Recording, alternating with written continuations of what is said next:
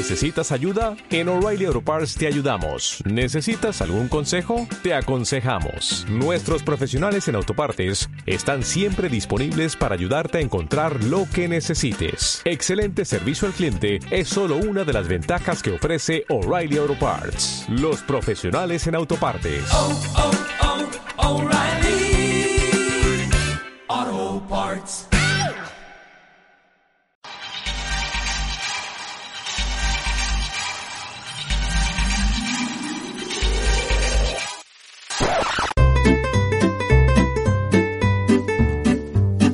Hola amigas y amigas del vicio, ¿qué tal? ¿Cómo están? Bienvenidos a un nuevo programa, bienvenidos a Player Podcast. ¿Qué tal gente? ¿Cómo están? Bueno, esta semana tenemos algo muy especial. Esta semana no venimos con noticias, no venimos con eventos especiales, aunque se aproxima el, el evento de Xbox Game Showcase, que lo tendréis eh, en esta semana eh, con nuestras impresiones. Pero hoy, hoy venimos a, a hablar de, de un pequeño estudio. Pero antes que nada, voy a presentar al compañero que está conmigo, que es nada más y nada menos que Povish. Povish, muy buenas. ¿Qué pasa, más? Buenas noches. Buenas noches. Aquí estamos. Hoy no hemos Yo quedado- hoy me siento en mi salsa. Tú sabes que a los indies es lo mío y hoy venimos a hablar de eso. O sea que Pues yo sí, pues estoy sí. súper a gusto aquí hoy. Pues sí, la verdad es que sí. Hoy nos hemos quedado también los dos solos aquí dirigiendo el barco. Eh, cada vez somos menos, ¿eh? A este paso volvemos a ser Player 2 Podcast. Hombre, que los compañeros no han podido por diversas razones. Pero aparte, bueno, el estilo de juego que vamos a hablar es el Es estilo de juego característico mío, así que creo que no hay mejor persona que esté aquí que, que nosotros, vamos. Pues sí, vamos a arrancar ya directamente y vamos a presentar a, a este equipo. Hoy viene a nuestro programa eh, Play and Game Studio, es un pequeño estudio español. Pero no os dejéis engañar por la palabra pequeño, ya que igual que los buenos perfumes, pues pequeño pero con muchísimo talento detrás. Viene a presentar su primer videojuego, Elliot, y además que ya ha salido al mercado, ya lo podéis jugar a través de la plataforma Steam, ahora os comentaremos un poco más. Así que nada, sin más dilación voy a arrancarme a presentar eh, a la persona con la cual pues eh, bueno conocía un poco más, sobre todo por el tema de bueno por ser un creador de contenido por ser un gran músico, por lo poquito que te he podido escuchar, y, y por ser un gamer muy bueno, soy un youtuber muy bueno, a pesar de tener pocos suscriptores, que esto lo vamos a intentar arreglar en este programa. Y nada, lo digo ya, eh, Tiabolic Game, que es tu canal, tía, muy buenas. Buenas noches. ¿Qué pasa, compañero? Oye, eh, Pues, no, aquí disfrutando de vuestra compañía y creo que vamos a pasar un rato súper agradable. eh, lo que decía, es increíble que veo tu canal muy profesional. No venimos a hablar de tu canal, ¿vale? Venimos a hablar del videojuego que, que, que ha- que habéis creado. Pero, oye, ¿qué pasa? Que pocos suscriptores, pero si tu canal, yo cuando fui a verlo, digo, bueno, este tío tendrá, yo sé, como mínimo 20.000, 30.000, 40.000, que ya sería una cifra más o menos, y veo tan pocos suscriptores, eso no puede ser, pero si tu canal es súper profesional, Bueno, tampoco, a ver, tampoco el objetivo es dedicarme a ello, ¿vale? Entonces, básicamente mi canal que tengo de videojuegos es para mí, es para divertirme yo, para conocer a gente como vosotros, para decir mis majaderías Ah, y es simplemente es una afición, ¿no? Tampoco tengo una expectativa de crecimiento muy alto y básicamente es por eso, porque hago lo que me apetece en cada momento. Entonces, A mí es- lo que me flipa del canal de tía es los vídeos que graba con sus nenas. Hola amigos, bienvenidos a un vídeo más de vuestro canal de videojuegos en Tía Violí Gaming Choca. Cada vez sabe mejor nuestra, nuestra frase para empezar. Porque es una manera de decirle a la gente, a esa gente que no le entra en el coco, que los videojuegos son malos y una leche. Hay un padre jugando con sus hijas y, y dándole, ofreciéndole lo que para él es lo más bonito que hay en este hobby, ¿no? Mira, el día que queréis hablar de videojuegos y paternidad y responsabilidad, ay, por favor invitadme, tío, porque voy a, voy a ponerme a rajar y no me vais a callar, por el amor de Dios. Tengo muchas cosas que decir. Pero bueno, bien, bien lo has dicho, tenemos que hablar del Elliot.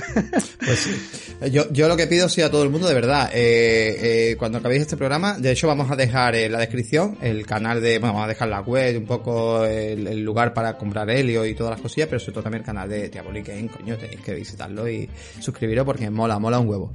Eh, procedemos con, bueno, digamos que sería como el, el, jefe, ¿no? De un poco de eso, ¿no? El director, que sería Edu. Edu, muy buenas. Eh, si quieres también nos puedes comentar un poco qué es lo que haces, ¿no? Dentro de- del estudio. Sí, buenas, encantado, encantado de estar aquí con vosotros y de conoceros. Y nada, yo me encargo de, de la parte de programación y, de, y del diseño del juego en sí. Vale, Los niveles, un poco de todo. He hecho una mano también donde, donde puedo. vale, ahora, ahora nos extenderemos. Y luego tenemos también por aquí, eh, bueno, a, a Diego, ¿no? Que es el... No, no me entero de esto. Eres el, el, el diseñador... Explícamelo tú. Diego, muy buenas. Hola, hola, qué gusto. Sí, muchísimas gracias por estos espacios, les aprecio mucho y un gusto haberlos conocido.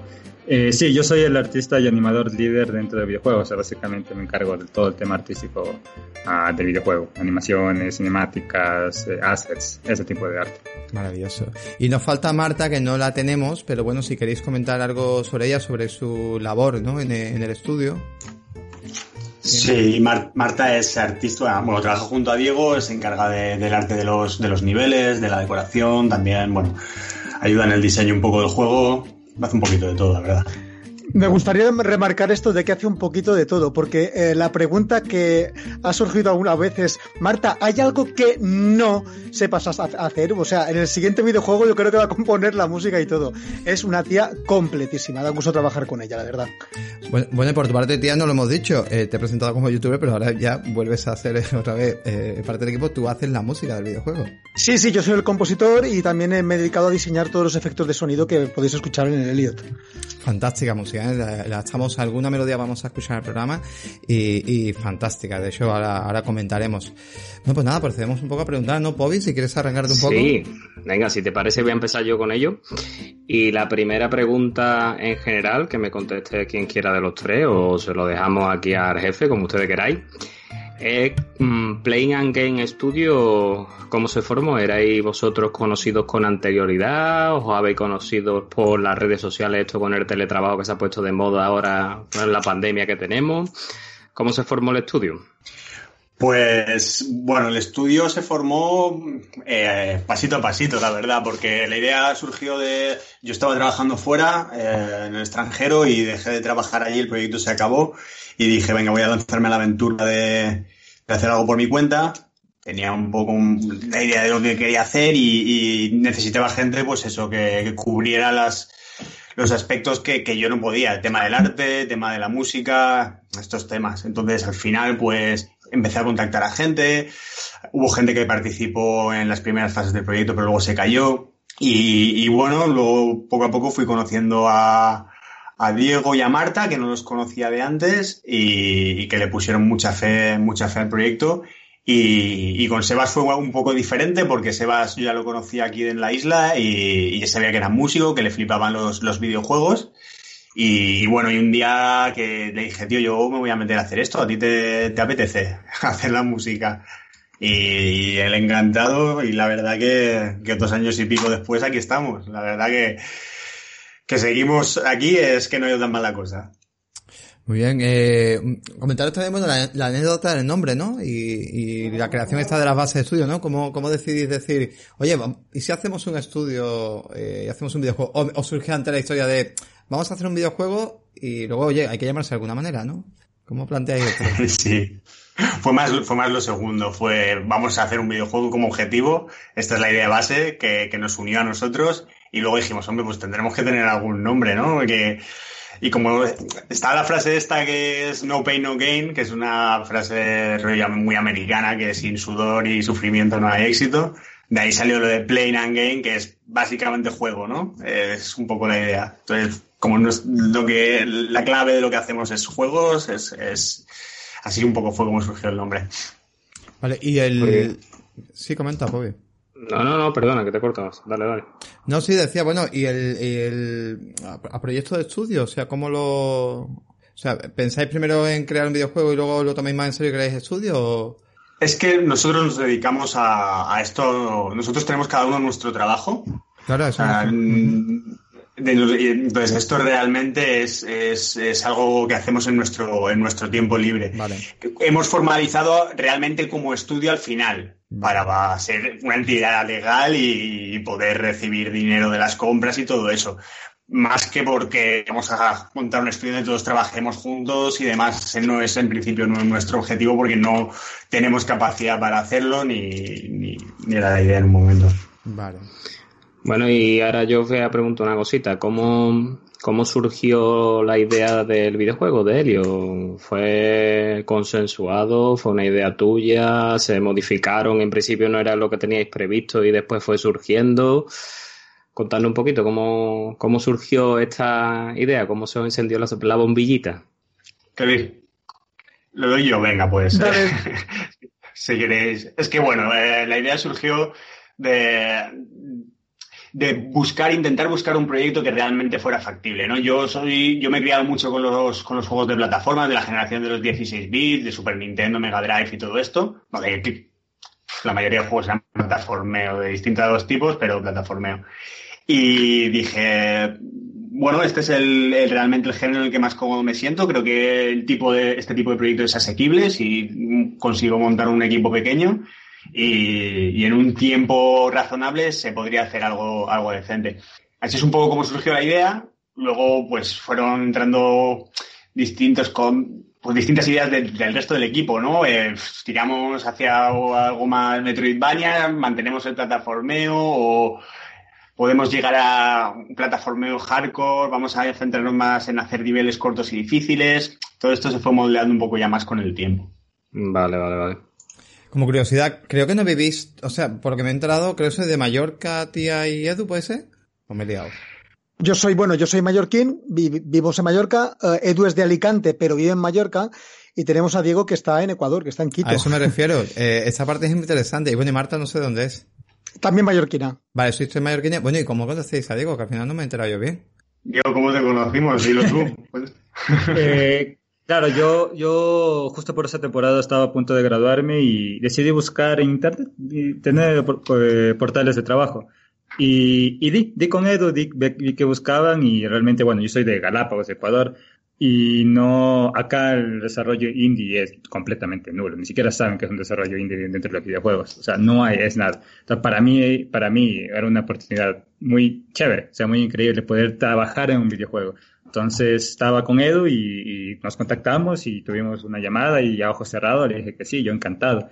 Y así fue como le conocí también a Sebas, que también estaba en ese momento parte del proyecto. Y después este, se unió Marta, Marta. Y bueno, ya han pasado más de dos años de eso, pero así fue como, como comenzó. Y bueno, eh, el desarrollo, o sea, vosotros no os habéis visto entonces nunca. Pasa un poco también como en nuestro podcast, eh, que hay gente en nuestro podcast que no nos hemos visto jamás en, persona. Y es curioso. eh, hombre, a nivel de audio eh, lo vemos más o menos sencillo, pero a nivel de videojuego podéis trabajar bien con los proyectos, mandando el trabajo, organizando. ¿Cómo lo planteáis? Sí, eh, la verdad que no pensándolo en un principio no habría dicho que fuera a funcionar tan bien como realmente ha funcionado. Creo que al final cada uno, incluso cada uno compatibilizándolo como podía en las horas que podía, al final hemos ido sacando el trabajo. Creo que la comunicación ha ido bastante bien en general. Hemos utilizado una herramienta así que se llama Slack, que no sé si la conocéis, que es más o menos con eso nos hemos ido comunicando. eh, hemos ido pues de vez en cuando teniendo conversaciones de voz, eh, en Discord o lo que hiciera falta y al final eh, sí, sí, nos hemos conseguido entender bien, la verdad. Y bueno, pues una de las cosas que a mí me gustaría es que algún día nos pudiera juntar todos los cuatro, que eso sería... A ver Bueno, si, a ver si podemos celebrarlo a lo grande. Cuando, cuando ganéis algún premio seguro. Sería el momento.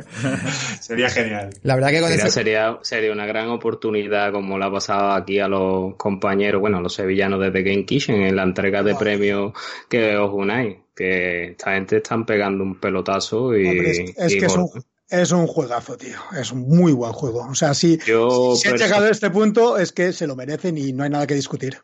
Personalmente ahí conozco al director, a Enrique, y he hablado con él varias veces, y es un tío muy cabezudo y dijo que quería ese juego con la cultura sevillana y ojito ahora el doblaje en español que le van a meter, que viene con acento, con acento andaluz. O sea, es un juego por los cuatro costados tirando de la tierra de aquí, de lo suyo. Pero yo, a ver, han contratado a Azcárraga para hacer el doblaje y Azcárraga Sí, sí, sí, sí. Es, es gallego, es de Pontevedra, creo recordar. Y yo es le que hay un pregunté. personaje, Azcárraga va a ser eh, del juego un personaje gallego y el penitente lo hace otro doblaje. Vale, pues vale, vale. Es que por lo visto, eh, bueno, aquí pequeño inciso, ¿no? Eh, Pobi, eh, eh, Xbox la ha cagado, por lo visto la ha cagado y ha adelantado el DLC y ya quien tenga el juego en Xbox ya lo puede jugar. Porque en teoría sale para agosto. Y aquí Pobi ya, la- Vaya. ya, ya la ha jugado hoy, Pobi, ¿no? O, o bueno, sí, sí, hoy algo he probado, algo he probado. Pero bueno, es que nos hemos ido un poquito. Vamos Una cosita, una cosita que les pregunto ya sigues tú, Pobi. Una curiosidad eh, a nivel de, de, eh, financiación, gente, porque yo no sé, se decía que en España iban a meter una serie de ayudas, porque ya el sector de videojuegos se iban a tomar un poco más en serio. Eh, el tema de creación, creo, no sé si habéis tenido acceso a algún tipo de subvención o algo, o todo ha sido de vuestros bolsillos. Oye, y una cosa, no os cortéis, ¿eh? que si hay que hay que las darle cosas claras. hay que, si hay que dar un palo Que se a los que mandan aquí por lo, por lo mal que se hace, porque hasta el momento no enfocan y no entienden que el videojuego es un arte con mayúscula y es lo que más Ole. ingresos genera en este puñetero país. ¿Vale?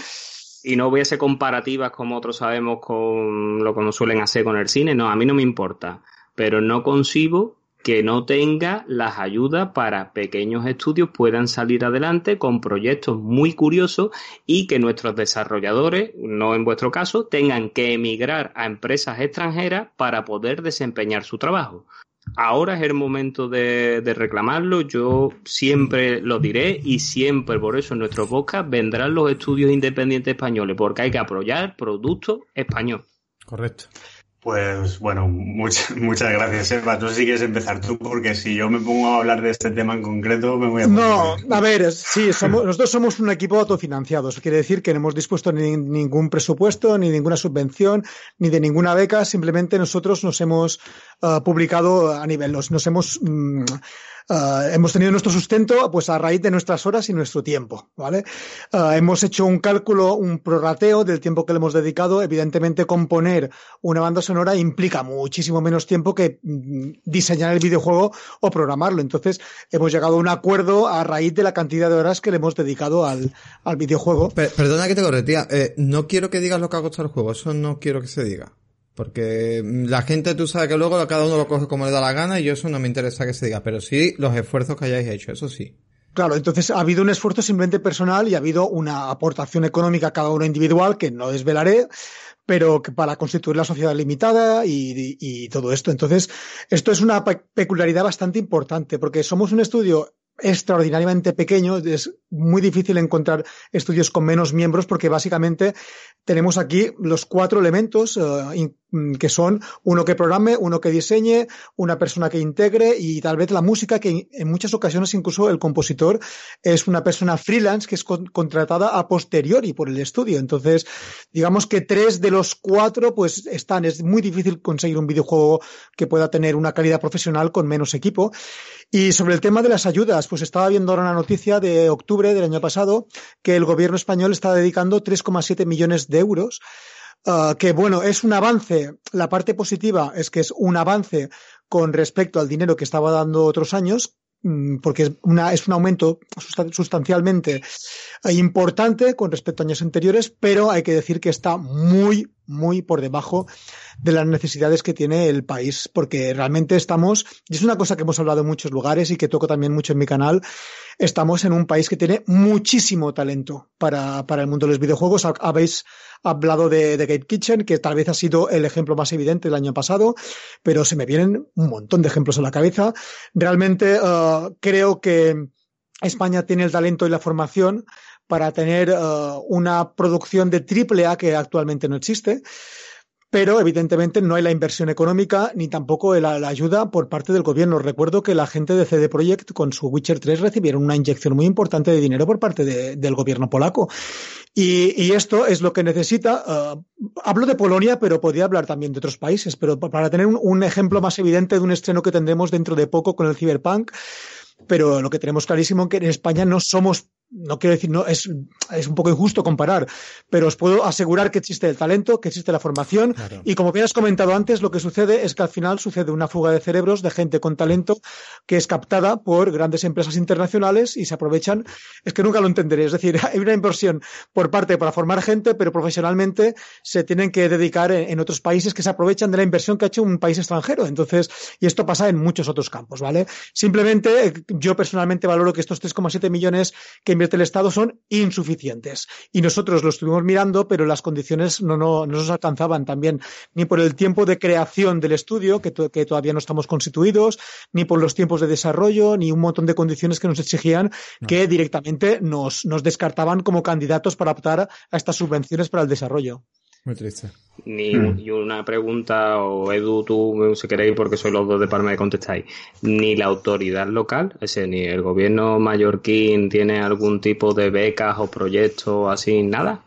Mira, eh, realmente nosotros es que es muy complicado que nos concedan nada también por la, por el, la forma que tenemos de montar el, el- el proyecto, ¿no? Nosotros tendríamos que ser capaces de, de- de decir, oye, nos vamos, nos lanzamos a la piscina, vamos a formar un estudio desde el principio, desde el momento uno, vamos a pedir una ayuda, no tenemos nada, es el primer proyecto que hacemos. Y bueno, como mucho, eh, quizás yo que me llevo dedicando a los videojuegos ya unos cuantos años, podría alegar que hago algo relacionado con esto, ¿no? Eh, lo más cercano que hemos tenido fue la iniciativa esta de PlayStation Talents, no sé si la conocéis, que es una Sí, iniciativa que lleva unos años ya haciéndose y hace un par de años fuimos a Madrid, enviamos un pitch, nos, nos cogieron, conseguimos ir a nuestra primera feria y en Madrid nos vino de maravilla, fue una, una experiencia muy guay. Y bueno, esta gente sabéis que al final, eh, bajo ciertas condiciones, pues si vas si pasas la fase, a los finalistas, no sé si son, no sé cuántos son, no sé, no creo que creo que no es solo uno, creo que hay varias formas de, de engancharte a esta iniciativa. Eh, bueno, pues te van financiando de alguna manera. Eso es lo más cercano que hemos tenido, eso es lo más cercano que hemos tenido, pero esto también requiere una, dedica- de- una dedicación prácticamente a tiempo completo. Así que nada, bueno, eh, Eh, recuerda también los 3HM, que estamos allí, ¿eh? Sí, bueno, pero claro, esto es un premio. El otro es eh, los, los, los que esto es un premio de la Universidad Politécnica que también nosotros vamos intentando participar en todo lo que podemos, a ver si conseguimos algún algún tipo de financiación de algún de la manera que sea. No es, no es tan tan eh, dedicado como el programa de los PlayStation Talents, pero bueno, vamos mirando. Hay cosas y a lo que hay, pues nos intentamos adaptar, intentamos participar eh, para también darnos a conocer, que es lo que queremos. A ver si las demás desarrolladoras, y aquí le pegamos un tirito a Nintendo y Microsoft, se pronuncian y en ese sentido copian un poquito a Sony y apuestan por, por proyectos de este estilo, porque la verdad que hace poco fue la gala de los Talent y yo la estuve viendo y había bastantes juegos curiosos y llamativos. Es una pena todo esto que estamos hablando porque los años 80 y 90 recordemos que éramos el país número uno en cuanto a desarrollo de videojuegos. Dynami nos dio lo más grande y muchas más y ahora mismo estamos como estamos. Pero bueno, desgraciadamente no está en nuestras manos el arreglarlo. Bueno, ahora vamos a ir al meollo de la cuestión, ya que nuestros oyentes os han conocido un poquito más, a vosotros, qué es lo que hacéis. Vamos a ir con la criatura, ¿no? Con Helios, que recordamos aquí que es con doble L. A ver quién de los tres se atreve a decirnos un poquito, ponernos en situación el estilo de juego, de qué va. Yo, si me permitís, os hago una pequeña introducción y os digo que es un juego precioso, con un apartado gráfico muy bonito, una gran banda sonora con unas melodías que ahí se ve de dónde viene nuestro amigo Tía, que tiene ahí bastantes instrumentos metidos Otra pero, desafia pero desafiante. Y en ese sentido le pido a la gente eh, que ahora mismo estamos acostumbrados a pasarnos los juegos casi sin tocar el mando prácticamente. Es un juego que te lleva al ensayo-error. Eh, entonces es un juego exigente, eh, del mismo corte yo a ellos se lo he dicho, de un mismo corte que puede ser celeste, pero que no desistáis, que el juego pasarse se pasa, lo que pasa que algunas fases pues vaya a morir como me pasa a mí 30 y 40 veces prácticamente. Y ahora vosotros que sois los creadores contadnos un poquito más estilos de juego y todas esas La cositas. historia, etcétera. Sí, eh, bueno, pues es lo que, lo que tú has dicho ya un poquito, es un, es un plataformas. donde El otro día un, un, un chico en Twitter nos, nos definió como, como si, siempre con muchísimo respeto porque son dos juegazos, como si Super Meat Boy y Celeste tuvieran un hijo. Pero, pero bueno, es algo así, ¿no? Es un juego que es realmente más rápido que Celeste, como sería un Super Meat Boy, y, y tiene la mecánica del dash, eh, aunque es algo diferente a la que tiene Celeste, ¿no? Nuestra mecánica principal es, es el dash, puedes correr, puedes saltar, puedes engancharte a las paredes, es un plataformas rápido, de precisión, donde el control del personaje es, es clave. Y, y- y bueno, sigue, yo qué voy a decir, ¿no? El trabajo que han hecho mis compañeros. Claro que es bonito, claro que la música suena de maravilla. Y, y bueno, y lo hemos hecho con muchísimo amor. Eso, eso es así. ¿Quién, ¿Quién pensó el tema de que fuera tan colorista? O sea, la idea del color, eh, que fuera así tan... Porque eh, sorprende, ¿no? Porque, eh, yo qué sé, a lo mejor, no sé, Celeste tiene color, pero bueno... Eh, Sí, que no esté basado en el pixel art, dices tú, más o menos. Sí, eh, porque- y, y no, y aparte es muy bonito que tú lo ves y de hecho cualquiera que lo vea dirá, uy, esto parece muy infantil. Y luego, y luego te, y luego te pones a lo mejor a jugarlo. Ojo, que, que es un juego que no es, o sea, te invita, digamos, a esa prueba y error, ¿vale? Que no es un videojuego que sea desquiciante de que vayas a jugar y a, y a- los 10 minutos digas, ya esto no es un juego. No, no, el juego se pasa bien y tú mismo te vas dando cuenta de la estructura de los niveles y cómo está todo diseñado y cómo se avanza. Pero me refiero a eso, ese color, eh, ¿quién fue, fue la idea de un principio o, o- lo expliquéis un poco? Eh, bueno, yo creo que ahí puedo comentar un par de cosas. Cuando, cuando yo, cuando yo comencé y vi el proyecto, me acuerdo que era todo en blocks, o sea, Edu mostraba, mostraba todo en bloques y una pelotita azul que se movía sin animación ni nada. Y yo con ver eso, me, me- yo me, me quedé fascinado. Dije, Genial. solo tengo que trabajar, nada más. O sea, ya está montado, ya funciona un juego, solamente tengo que sentarme a trabajar. Y venía de terminar de jugar el Hollow Knight. Entonces, a mí el Hollow Knight eh, me encantó, me encantó el juego y venía pf, motivadísimo, venía, venía súper inspirado. Entonces, eh, les propuse, les propuse, hice un, un concept art, dije, quisieran que el juego se vea de esta forma, de esta manera, y fue aprobado. O sea, Sebas dijeron, pues, encantados, si que se llega a ese nivel, podemos. Y yo sé que a la final esto es bueno, porque esto va a dar un impulso al proyecto. O sea, el, el, el, el proyecto es un complemento, o sea, se- es parte del equipo, cada uno hace su parte, y yo creo que en el sentido artístico, si puedo hacerlo, lo hago, y lo hago. Entonces, eh, claro, fue también mucha prueba y error saber definir un estilo gráfico.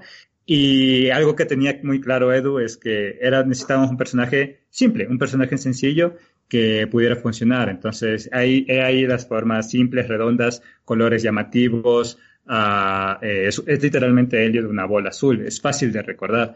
Entonces, queríamos tener un personaje que sea agradable, pero un personaje tierno engañoso porque el juego es difícil. Entonces, te maneja un tipo de contraste interesante en, un arte eh, bonito, un arte calmado, incluso un poco infantil, una música que acompaña esta sensación que te relaja, pero el juego es difícil. Entonces nos también nos arriesgamos a tratar, a, tratar este tipo de contraste y, yo creo que ha funcionado bastante bien. Y no, sí, en realidad es, es, es, es muy bonito, es muy gratificante uh -huh. eh, poder trabajar. Realmente la primera vez que trabajaba en Unity, primera vez que trabajaba en un videojuego, así que al momento de implementar muchas cosas, eh, también ahí se aprendió muchísimo. Y bueno, o sea, eh, es, es, bastante bonito, bastante bonito en ese aspecto. Es importante, no digamos más la palabra difícil, que mucha gente dice, uy, difícil en el juego. No, no, es eh, desafiante, vamos a decir. ¿vale? Desafiante. Es, eso, es desafiante, es un juego que, que te invita a decir, venga, eh, pruébame y, y, avanza todo lo que puedas, ¿no? Que, que es lo interesante. Yo, a, a, lo que acaba de comentar Diego, si me permitís, quiero hacer una anotación que yo he observado. Y él ha dicho, eh, querían ellos, bueno, y aquí si quiere tía me contesta, una música relajante. Y es un aspecto muy llamativo del juego, porque este tipo de juegos así desafiantes lo que suelen tener es una música, entre estresa, comillas, ¿no? estridente, que te estresa todavía más. Crispante, ¿no? Que... Efectivamente, que te estresa todavía más. Y dice, tú, me está poniendo nervioso la musiquita. Y no paro de morir. Le voy a pegar con el mando. y, y, tener esa música relajante, yo creo que ayuda a que te plantees el, el, el comienzo del nivel una y otra vez.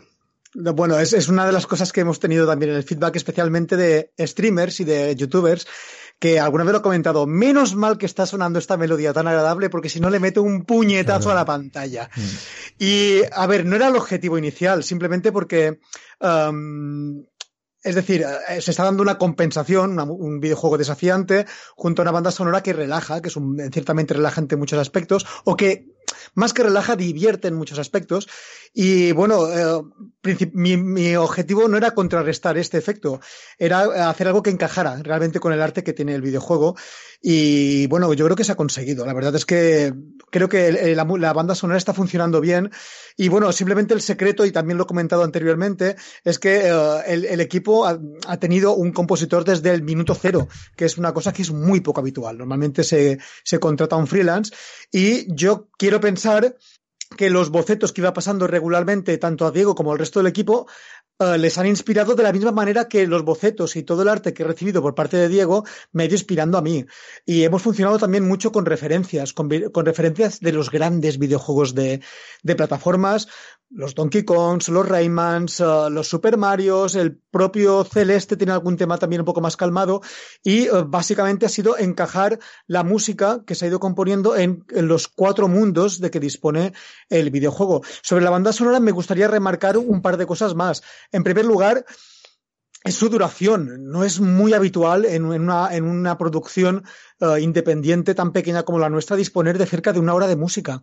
Eh, estaba haciendo cuentas y hay músicas que solamente van a sonar en dos o tres niveles de- del videojuego, de total del 62. Eso quiere decir que la rotación de melodías es tan abundante que realmente ofrece mucha variedad, teniendo en cuenta que solamente disponemos de cuatro mundos. eh, disponer de tanta variedad de, música eh, es una cosa que da mucha variedad al videojuego. Y en segundo lugar, es que, bueno, yo mm, no me dedico a componer, yo soy músico, yo toco el violín y toco el violín en la Orquesta Sinfónica de las Islas Baleares y, bueno, la verdad es que es mi profesión ah, principal, ¿vale? Cuando no estoy jugando, estoy con las nenas y si no estoy estudiando el violín todo el santo día porque es una cosa que la gente no sabe, pero tenemos que estudiar mucho. Y lo que sucede es que, claro, como que a mi alcance tengo amigos que tocan el, el trombón, que tocan la trompeta, que tocan el esto, pues entonces esta música dispone de músicos profesionales que han grabado ah, mi música y eso es un auténtico lujo disponer Sí. de... Sí, sí, sí, es, o sea, es que eso se nota, porque yo cuando estaba escuchando algunas melodías con trompeta y todo, digo, le tengo que plantear la pregunta si algunos compañeros de él le han ayudado le han hecho cortos de grabación para el juego, porque es que se nota perfectamente que tú vienes de una orquesta filarmónica porque es que tiene una variedad instrumental la banda sonora impresionante. Y después un matiz que te hago un pequeño matiz, tú has dicho que una banda sonora de un juego independiente dura una hora. ¿Tú sabes, tía, cuánto dura la banda sonora de un gran juego, o bueno, el mejor juego ahora mismo que se puede jugar como es The Last of Us Parte 2? no, Hora y 14 minutos. Pues por eso, digo- por eso digo, es decir, realmente yo creo que desde el estudio estamos contentos de disponer de esta variedad de, de melodías. Entonces, y claro, imagínate que una superproducción que dura las tofas 25, 20 horas. Tre- sí, 30, 30, 35 más o 28, menos. 30. Debe estar, pues, pues nuestro videojuego está proyectado entre unas 7 y unas 8. Entonces esto creo que es muy bueno. Es una, es una cosa de la que se- nos sentimos muy orgullosos de tener tal variedad de, de- de temas. Eh, preguntarte sobre, ya que seguimos con la música, te vamos a preguntar varias cosillas, teníamos ese espacio para ti. Eh, en- o sea, tú nunca, entonces nunca has es la primera vez que compones para una, para una obra, o sea, nunca has hecho a lo mejor para algún anuncio o para algo, es la primera vez que te toca componer algo. Yo hace dos años y medio no tenía tarjeta de audio externa y no sabía mm, em, instalar el Cubase. o sea, realmente es un proyecto novel, novel, novel. Pues parece muy hay- profesional y no es por hacerte la pelota.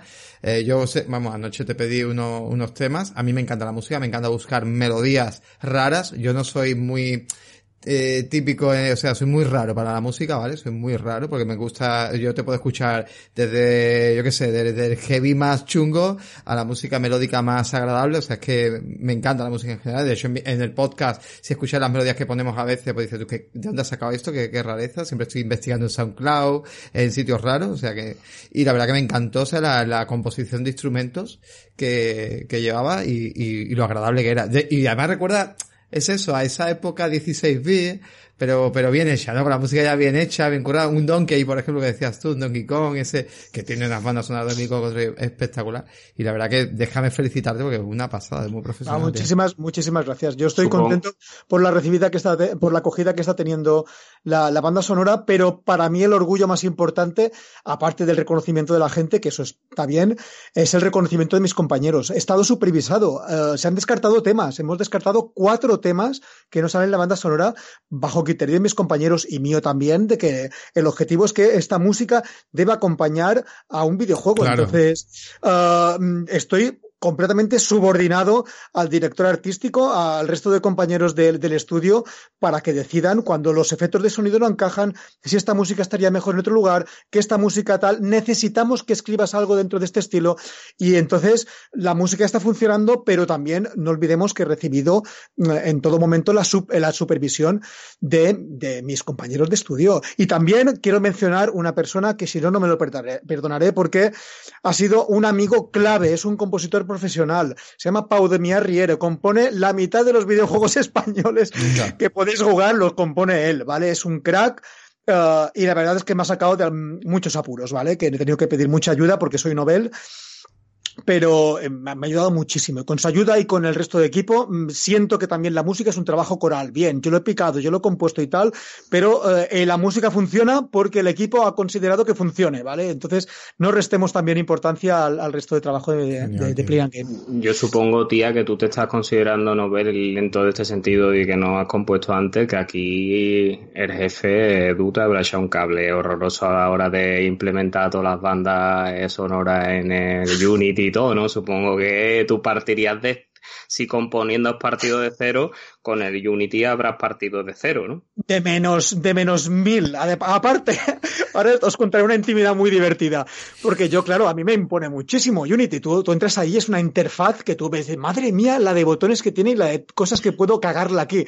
La, la frase fue, y Edu me lo confirmará, Edu, ¿realmente la puedo liar muy parda en Unity que os reviente el videojuego? Y la respuesta fue, no, tranquilo, por muy parda que la líes, eh, esto todo se puede revertir. Además, te voy a enseñar aquello que realmente necesitas saber. Eh, no te voy a dar acceso a, según qué partes, no te voy a enseñar a hacer como según qué cosas. Y mi, mi concepción de Unity es muy sesgada. Tengo el tema de los assets de sonido, la música, los niveles, cambiar de orden la, o sea, los, la música en cada nivel y ya está. O sea, sé lo suficiente, eh, lo, justo lo que necesito pues para poder manejarme. ¿El juego, el juego con la música eh, se adapta? Eh, ¿Él automáticamente el juego, por ejemplo, eh, no sé si hay un momento más, mm, au- aunque es una música agradable, pero va adaptando según el nivel y el momento de la acción o lo que sea o no? En este Es caso. adaptativa solamente en, en un punto, que es que, bueno, Elliot es un ser musical, le gusta mucho cantar y cuando se relaja se pone a cantar. Ah. Y de repente, cuando Elliot se canta, la música desaparece a un segundo plano, escuchas la voz de Elliot que está cantando una melodía que tiene su cosa, ya algún día lo descubriréis. Y, y después, cuando se reinicia la, la acción, que, dejo, que Elliot deja de cantar, entonces la música se adapta y vuelve a aparecer. Es solamente en este pequeño eh, sentido la música es adaptativa. Sí, hay un pequeño detalle que me gustaría comentar de la música, que al final eh, creo que nadie se da, o sea, nadie lo comenta nunca, pero para nosotros fue muy importante darnos cuenta de esto, y es que como Elliot es un juego en el que mueres tantas veces, era muy importante que la música no se reiniciara con cada nivel. Entonces, si se os dais cuenta, la música siempre sigue sonando, mueras las veces que mueras. Esos pequeños detalles al final hacen que, que todo Claro. sea más, o sea, que la música entre mucho mejor, que no duela tanto. desestresas un poco Exacto. porque si no sería un estrés, sería otra vez, otra vez. Esa melodía me recuerda que muero y es, y es horrible. Exacto. Está muy bien visto eso. ¿eh? Y hay, y hay triple A que no ven eso. Pero está muy bien visto eso. Eh, Pobi, continúa. Bueno, y ahora os voy a hacerte una pregunta a ti, Diego. Eh, a lo largo del juego, yo he visto que hay una serie de cinemáticas que para mí aportan bastante al contenido de la historia del juego y me gustaría que nos hablara un poquito de ella, más que nada invitando a la gente a verlas y que no suelan saltársela como suele pasar habitualmente en los juegos que la gente va rápido y veloz a pasarse cuanto más títulos mejor. Eh, sí, sí, eh, dentro del desarrollo, bueno, lo principal fue plantear bien qué es lo que vamos a mostrar, que dentro de todo esto Edu tenía una historia dentro del mundo de los MOBAs y que fue algo que habíamos, eh, bueno, que Edu lo había trabajado y que luego yo también me vi involucrado y pudimos conseguir un guion más estable, un guion más, más claro y que tenga concordancia dentro del mundo, porque el fuerte del juego realmente no es la historia tanto, sino es la jugabilidad. Y en base a esto partimos de hacer unas tres cinemáticas, a, eh, o sea, para contar partes de la historia muy importantes. Muy importante la introducción, hay otra en la mitad y otra en, al final del juego para cerrar. Esto le da, esto consideramos que le iba a dar un plus bastante positivo al videojuego. Y bueno, yo me hice todo, esto, toda la cinemática, todo el trabajo de la cinemática, pero siempre en conjunto eh, con el equipo, mostrando pocos avances, avances que se cambian, no se cambian, se mejora, que funciona, no funciona. Y yo seguía trabajando en conjunto también con Sebas, porque Sebas, tú sabes, o sea, el producto es audiovisual, eh, lo visual funciona, pero si el audio no complementa, no es, no funciona bien. Entonces es igual importante la parte de la música y, y yo creo que lo trabajamos en conjunto muy bien. Le pasaba borradores y con el borrador, eh, Sebas, adelante, podía seguir. Y sí, es algo que eh, eh, eh, por motivos personales me demanda un poco más de tiempo de lo esperado, pero logramos terminarlo a, los plazos establecidos. Ah, fue también una, una experiencia bastante interesante, una experiencia bastante interesante en este tema y bastante emocionante, realmente. Es, es, es muy divertido, es muy lindo poder trabajar esto de aquí y poder exprimirte lo que más puedas en tus capacidades actuales. Uh, yo creo que lo importante, lo que yo buscaba dentro de esas cinemáticas es que se vean bonitas, ayuden, a, aporten a la música, perdón, aporten a la historia del videojuego, porque el videojuego tiene una historia que lo hace interesante y, y más que nada que sea algo más vistoso, porque es un videojuego que nosotros buscamos vender a final de cuentas. Si vemos que es algo más vistoso, que funciona eh, en cuestión de eh, visual y en cuestión auditiva, va, podemos atraer mejor a la gente. Entonces, esa es la parte de trabajo de equipo que es muy importante. No solamente yo me senté y me hice, ya hago las cinemáticas y chao, no. O sea, fue muy, fue un trabajo en equipo muy importante, a pesar de que, por ejemplo, Edu es programador, Sebas músico, Marta también es artista. Entonces, eh, yo creo que eh, eso es algo que sí, debo recargar siempre porque hemos, nos hemos visto involucrados cada uno en distintas áreas, como, los había, como, lo, como lo comentaban mis compañeros, somos un estudio pequeño y hay que hacer sacrificios, o sea, hay que hacer sacrificios, poner más de parte para poder salir adelante. Y esta, en este caso la cinemática sí, la hice yo, pero la hicimos todos en realidad. Porque Diego, una cosita para los oyentes que nos están escuchando, yo he tenido, yo soy del equipo el que ha probado el juego como el buen experto que dice nuestro slogan en juegos indie. Eh, yo os he comentado antes de empezar a grabar que voy por el mundo 7 capítulo 5 más o menos. Y yo, por ejemplo, hay una serie de coleccionables que nos invitáis a que se recolecten en el juego, que son unas notas musicales. Qué guay. Una pregunta que no sé si tú me vas a poder contestar. Eh, yo hasta el momento llevo todas las notas musicales recogidas. Si no recojo todas las notas, esa cinemática o esa no es distinta, se me cuenta una parte distinta de la historia si la recojo toda, es un complemento, una, un incentivo a que yo recoja todas las notas musicales para saber la historia. Eh, bueno, yo puedo responder también, pero en realidad las notas sí te cuentan la historia, pero no en función de cinemática, sino en cuestión del menú principal en, los, en la selección de niveles. Cuestión de cinemática es para entender la base de la historia, de lo que tú estás pasando mientras tanto. Si quieres entender un poco más a profundidad, las notas te sirven para eso. Entonces, en cuestión de las cinemáticas visuales, vas a tener, vas a tenerlas todas. Pero mejor que sigas cogiendo las notas, eso lo hace más desafiante el juego. No, no, si además yo me he comprometido con vosotros que os voy a pasar un vídeo con el juego pasado al 100% con todas las notas musicales, vamos, yo como buen Tauro, otra cosa no tendremos Tauro, pero testarudos somos tela. Bueno, si lo haces, yo me comprometo aquí ahora mismo en directo a mandarte un peluche hecho por nosotros. A, Madre allí. mía. Pero si coges todas, 100%, ¿eh? Solo sirve 100%. Una, una pregunta, ¿la habéis cogido todos, todas? Eh, o sea, la, eh, ¿habéis llegado a coger todas las notas vosotros? Sí, bueno, nosotros sí, creo ¿no? que prácticamente... Claro. Sí, sí, Cuidado que tía nos está enseñando el... ¡Ostras, qué bonito! Hostia, qué guapo. Qué bonito está enseñando tía digo, el personaje Atención, que lo hay con peluche. mascarilla, COVID y todo. tenemos. ¡Ostras! eh, eh, eh, enséñame lo que voy a hacer una captura, hombre, enséñalo ahí. Que, que hago yo una captura y, y lo publicamos en Twitter. O sea, no, no escucha. Después, después... Povich, tío, tenemos, eh, tenemos eh, reto, ¿eh? tía, tenemos reto, Tía, tenemos tía, reto. pe- perdona, ense- enséñame los peluches. ¿Puedes un momentito que le hago una captura y lo ponemos en Twitter? Eh, bueno, te paso unas fotos mejor, ¿no? Venga, coño, claro, es verdad. Me pasa una foto ponemos en Twitter. Tienes razón, perdón. Además, te voy a decir una cosa. Que Pero perdona, quiero, quiero un tag que ponga Playland Game Studios se ha comprometido a que Sí, si el sí, señor hombre, Povich hombre, se supuesto. pasa el juego con todas las monedas, va a pillarse este peluchazo del Elliot. Y retweets, retweets como un loco. Además os digo una cosa, y no es peloteo, que sepáis, porque nosotros ahora también nos estamos metiendo en Twitch a hacer unas charlas y eso, que como yo gané el peluche, ese aparece en todos los vídeos de YouTube. De- de YouTube. Se ha despertado, se ha despertado tu enano. Sí, perdón. Es que tengo aquí a mi mini que de vez en cuando O sea, yo, opina yo- también. yo quiero que sepáis una cosa. Pobi, cada vez que le veis, le veis la cara, pero Pobi es como el de desafío total que tiene como ese bebé ahí. Pues igual, o sea, siempre tiene el niño encima. O sea, Pobi nunca hace nada sin su bebé encima. Eso quiero que lo sepáis. Continúa si quieres con... O sigo Sí, yo. ahora, ahora no, tengo una pregunta para Vale. Edu, que antes me saltaba y que me gustaría que, que me respondiera. Edu, mira, eh, ahora mismo que sabemos que el mercado de juegos indie está, bueno, en una explosión masiva, que cada vez salen más juegos indie, cada, es abrumador lo que sale todos los meses. Véndete un poquito, dinos qué ofrece Helio que no ofrezcan los demás, vuestra seña de identidad, qué os hace diferente al resto, algo que seduzca al jugador, dinos en qué destacáis vosotros, qué os hace de ser distinto.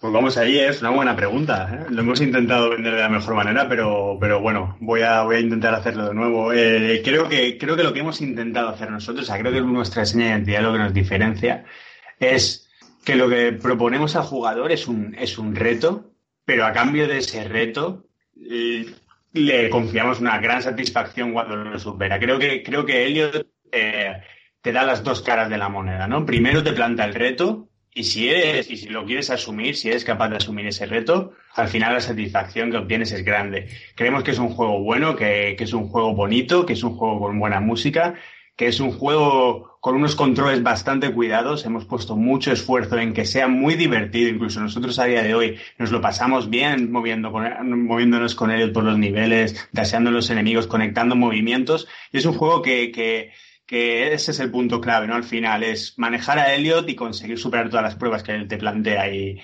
y que el jugador viva también esa progresión, ¿no? Que el jugador viva esa progresión de al principio sentirse un absoluto paquete y poco a poco verse como él mismo está aprendiendo a controlarlo y está aprendiendo a, a resolver niveles, a conectar movimientos, a manejarlo de una manera mucho más profesional, por decirlo así.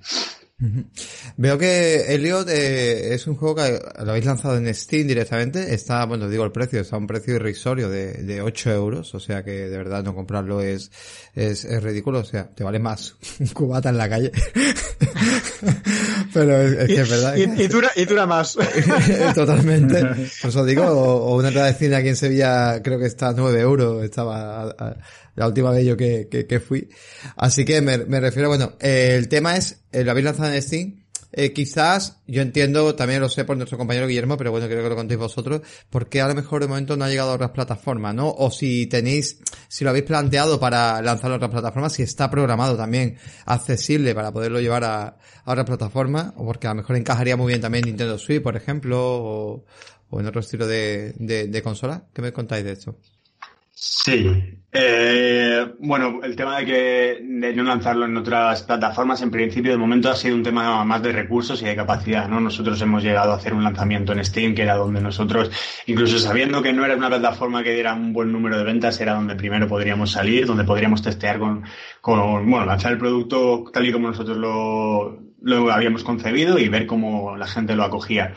Eh, es cierto que teníamos en mente también algún port quizás para, nos han dicho que estaría buena una versión de los móviles, mucha gente nos ha dicho también en Switch. Y, y es verdad que tenemos algunas opciones sobre la mesa ahora mismo, estamos barajándolas y estamos intentando eh, ver cómo podemos hacerlo, ¿no? Eh, qué, cuáles serían los siguientes pasos que podemos dar con, con, lo mismo, ¿no? Con los recursos que tenemos y, el tiempo que tenemos. Pero, pero sí, vamos, vamos a intentar que, sobre todo si a la gente le interesa y el juego gusta, eh, llevarlo a, a donde más sitios mejor. Vale, porque os, eh, os, permiten, digamos, os ponen impedimentos lo que son estas, o sea, por ejemplo, si tú quieres llevar el juego ahora mismo a Nintendo, eh, te pone impedimento Nintendo o Sony o Xbox. Sí, es un poco diferente con el, con, bueno, con Steam el, proceso lo, lo, cuento muy rápido, es básicamente tú pagas una cuota, eh, una cuota fija y tienes la, la opción a publicar un, un, juego, ¿no? Pagando esa cuota. Es bastante fácil y, y, estás dentro del juego publicado. Con Nintendo lo que tú necesitas es darte de alta como desarrollador de Nintendo. Entonces tú contactas con Nintendo, le envías el pitch, ellos ven tu juego, dicen ok, te damos el permiso para poder publicar para nosotros. Te pasan el kit de desarrollo, te pasan un eh, posiblemente una, una, Switch, tienes acceso a una Switch modificada para que tú puedas probar las, las builds en, en esa Switch y, Y esto es lo que ahora Nintendo con la Switch ha hecho mucho más accesible. Claro, esto antes era mucho más complicado que las anteriores consolas de Nintendo. Ahora se ha metido tanto Nintendo en el mundo indie que, que ha facilitado a mucha gente que pueda hacer este proceso, ¿no? Eh, eso es lo que pasa con Nintendo, que lo conozco más- un poquito más de cerca, algo parecido con PlayStation, algo parecido con, con Microsoft, con Xbox. Vale. Y hablando, bueno, un poco también ahora, es una cosa que se está estirando mucho actualmente, bueno, pues son los servicios, ¿no? Estos servicios que simulan un poco al tema de, bueno, Netflix o Spotify, ¿no? Que hablamos de Game Pass, PS Now, eh, Stadia. Eh, ¿Os molaría de que vuestro vuestro juego pudiera llegar a servicios como este? ¿Habéis, os habéis informado un poco, por ejemplo, Game Pass, ¿no? Que, que ahora su- resuena tanto, ¿no? Que hay mucha gente, a nosotros nos vuelve loco Game Pass, pero no sabemos si realmente afecta o, beneficia, sobre todo a, a nivel de pequeños estudios. No sé si aquí podéis darme un poco de información, si lo habéis estudiado y cómo va un poco esto. Pues bueno, el, el Game Pass, la verdad que nos- para nosotros nunca, nunca ha sido una opción, nunca hemos ni siquiera llegado a mirarlo porque ya te digo, ¿no? Es un poco el proceso que he comentado antes, el que, el que teníamos en mente. Eh, íbamos muy paso a paso, ¿no? Una de las, de las cosas que hemos visto es el tema, por ejemplo, de Epic, también a nivel de, a nivel de competencia, ¿no? Epic ha estado dando juegos gratis durante mucho, bueno, durante mucho tiempo, juegos Sí. buenos, y esto, y esto es, esto es siempre un factor de competencia muy grande, porque claro, te tienes que competir con juegos indie punteros que, que están regalándose. Entonces, no sé, creo que, que bueno, el mercado indie en este sentido está muy, está muy complicado y sobre lo que decías antes de Xbox no, no te puedo decir mucho más, no lo hemos llegado a evaluar. Vale. Bueno, Pobi, ¿Qué pasa más? Aquí estamos. Pues Que estoy se- teniendo se- algunos problemas de audio, porque cuando me muteo, después me desmuteo y no se me escucha. No sé por qué pasa esto, pero bueno. Vale, pues Eh, iríamos eh, la pregunta 13. Vale, vale, vale. Pues mira, saliéndonos un poquito de lo que es eh, nosotros en, en todas las entrevistas que hemos traído que a estudios independientes, siempre después hacemos dos o tres preguntillas sobre lo que es la actualidad de videojuegos y lo que es el mundo general de los videojuegos. Y ya que con nuestros oyentes os escuchan y están un poquito más empatizados con vosotros, me gustaría que nos dijerais por turno, eh, empezar en el orden que queráis, a qué estáis jugando actualmente, para que la gente vea que no, que aparte de, de todo el tiempo que os lleva el desarrollo de un videojuego, que también, como amantes de este hobby, jugáis a videojuegos. ¿Qué jugáis por ahí? Muy bien. Dale, dale Sebas. Bueno, ¿cuánto tiempo tengo? Escúchame. Te- te has equivocado, Sí, te ha pasado en el confinamiento, Ostras. que, que me dolía la vista de ver todos los juegos que ponía que te había tirado, ¿eh? A ver, os puedo contar qué me ha pasado en el confinamiento. Sufrí una lumbalgia muy bestia que, bueno, no- me dejó una semana en cama. eh, Una semana en cama. Eh, Básicamente, eh, en plan San Pedro se llamaba ese. Pues ahí con el, con el portátil encima de la barriga, sin poder hacer nada más que jugando a videojuegos. Ha sido la única época en mi vida que he po- he podido jugar 12, 13, 14 horas a videojuegos al día. Y recomiendo a todo el mundo que de vez en cuando tenga una lumbalgia. es una putada, pero te da para pasarte todos los videojuegos. Lo que pasó es que dije, ven aquí Game Pass y me reventé el Game Pass. Toma ya. Y, y me pasé, un- pues yo que sé, me pasaba más o menos un videojuego cada día. Más o menos un videojuego cada día. Incluso un Mentira. día, Y dos y tres que te ha pasado Y- el día, y- que, y que dos- yo estaba y- estresado. Claro, porque, porque me- lo que pasó es que el, el gato roboto dura cuatro horas, el minute dura una hora, el picu picu ese Bueno, dura tres horas. A nosotros me lo pasé cuenta. Perdona, él. Que para nosotros el, el me lo pasé nuestro que tenemos eh, hecho en Discord, eh, tenemos un, nosotros invitamos a la gente a que se pase los juegos. Entonces, tenemos en el Discord un jugando a, que es a que estás jugando, y luego tenemos Sí. un me lo pasé. Entonces la gente cuando se pase los juegos, no obligamos a la gente que lo pase al 100%, sino que mm, empieces y, te, y veas las letras del final. Y entonces para nosotros un me lo pasé es eso, o sea, de, de pasarte el juego que ya dure una hora, ya dure cuatro, ya dure 60, no me importa. Es invitar a, a que se pase los juegos. Pues ahí voy a ir posteando yo. Y después, en la actualidad, estoy jugando mucho menos que cuando estaba confinado y muchísimo, muchísimo menos que cuando tuve la lumbalgia. Y estoy jugando en la Switch con mis nenas. Juego actualmente al Animal Crossing, Hemos visto que vídeos. es muy divertido. Mm. Juego también al, al Link's Awakening, al Zelda Link's Awakening, que me lo dejaron y la verdad es que me lo estoy pasando muy bien. Y cuando tenemos tiempo también seguimos jugando al Breath of the Wild de vez en cuando. A la Xbox estoy jugando al eh, Red Dead Redemption 2, que hemos hablado off the records. Sí. Y bueno, me reservo mi opinión. Dilo, dilo, no te, di la verdad, no, no te llena. decir, no, no, no, no, es decir, me- eh, es, es un, es un sentimiento dividido porque por un lugar puedo entender que es una obra excelente, un trabajo excelente a nivel técnico, pero tengo almorranas de tanto ir a caballo. Claro. Entonces, Son juegos muy, muy, no. muy particulares. Sí, son juegos que tienen que gustarte ese ritmo y la verdad a mí no me está convenciendo, pero me lo acabaré porque eh, voy por el, eh, por el episodio 4 de 6, creo que tiene. Entonces, mm, para no sea cosa que después el, el juego, claro, de- en un juego tan largo, del 4 al 6 van a pasar 20 horas más, entonces puede cambiar mucho el ritmo y quiero hacer una valoración completa, pero Yo- ahora yo mismo no es... Una, una sorpresa, tía. Después del capítulo 6 empieza otra vez en el 1. No, pero no seas malo. Yo, yo le, yo le eché... Y te quitan- el caballo y vas a... dos, dos cosas. Yo- bueno, yo le eché 120 horas ¿eh? en ese juego, ¿eh? cuidado, ¿eh? 120 horas. Y hay un capítulo de South Park, que si puedo lo, lo comparto, que es buenísimo, que hablan de ese juego. Y hay un momento que la mujer de un policía juega su partida y entonces el tío como le, como que le ensucia la partida, reinicia el juego y no ve la historia que te cuenta por reiniciar el juego. O sea, eh, lo que realmente critican es lo pesado que es el puto juego. Es buenísimo, tío. Pues en PlayStation 4 mm, hace semanas que no lo enciendo, pero tengo que jugar, tengo que jugarme Ratchet Clank, me lo tengo que pasar, estoy ya casi en el final. Y en PC estoy jugando siempre que puedo eh, al Hearthstone desde el móvil y en PC pues estoy jugando a, a dos juegos que os recomiendo muchísimo, ambos son roguelikes. Uno es el Children of Morta, que lo tenéis en el Game Pass está en Game Pass. que es una auténtica maravilla de videojuego, me parece un juego perfecto. Y después otro que es droga pura, que es el Hunter de Gungeon, que también eh, alejaos de este videojuego si no queréis perder muchas horas. Y ya está. Qué maravilla. O sea, No juego mucho, no juego mucho y tengo muchos frentes abiertos. Eh, Eres, podéis- eres- eres de, los, de los nuestros, o sea, tú, tú eres de videojuegos, o sea, tú juegas en todas las plataformas, es una maravilla. Cualquier tonto que me dice, es que esta plataforma, es que esta otra, le metería un guantazo con la mano abierta diciendo, pero tíos, son videojuegos y cada plataforma tiene su público y tiene sus peculiaridades. Y como que no tengo vicios y he pasado toda la puta vida trabajando, pues yo seré el que tendré todas las consolas de la Next Gen porque mm, me gusta. Totalmente, está muy bien, tío, está muy bien. Bueno, venga, aquí nos cuento, pero venga, Diego, que has hablado menos. Eh, ¿A qué estás jugando actualmente? ¿Qué plataformas tienes también? Nos interesa también saberlo y, y darle un poco de caña. Ya, yo, yo soy más jugador de, de PC.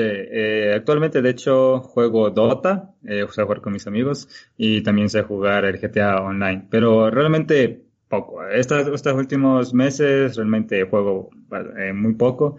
Ah, creo que el juego que más he jugado es Elliot. Ah, Elliot, te iba a Por- decir. Elliot, mucha por- caña. por todo.